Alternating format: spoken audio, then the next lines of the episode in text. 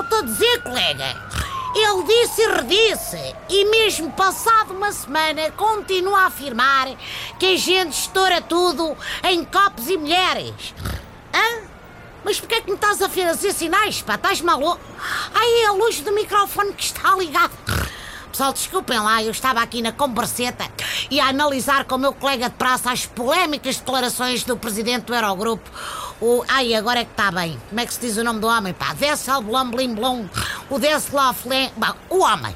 Por acaso, ele devia pensar em mudar de nome de Dissel. Se já ninguém ia à bola com o homem, quer dizer, nem na Holanda e no Eurogrupo, agora tem o sul à perna. É que rebentou mesmo. Bom, para já ele que ter do sentido férias na praia, porque se alguém o apanha aqui embaixo, ao sol, a gastar o guito, seja no que for, come o bibo. Eu por mim falo. Bem, eu acho que o presidente do Eurogrupo mostrou, acima de tudo, profundo desconhecimento acerca do nosso país. Quer dizer, antigamente talvez gastássemos todo em, como se dizia, em A e vinho verde. Bom, agora é mais no euro milhões e em raspadinhas pé de meia. Eu por acaso acho graça, quer dizer, um homem que vem do país dos Red Light District, que eu não sei se sabem, são aquelas senhoras que estão na montra à espera justamente de uma transição. Bom, enfim, cheio de miúdas, não é? Aquilo está cheio de miúdas. Dos cafés onde justamente se fuma cigarritos para fazer rir. Quer dizer, venha agora apontar o dedo às formas de divertimento do Sul.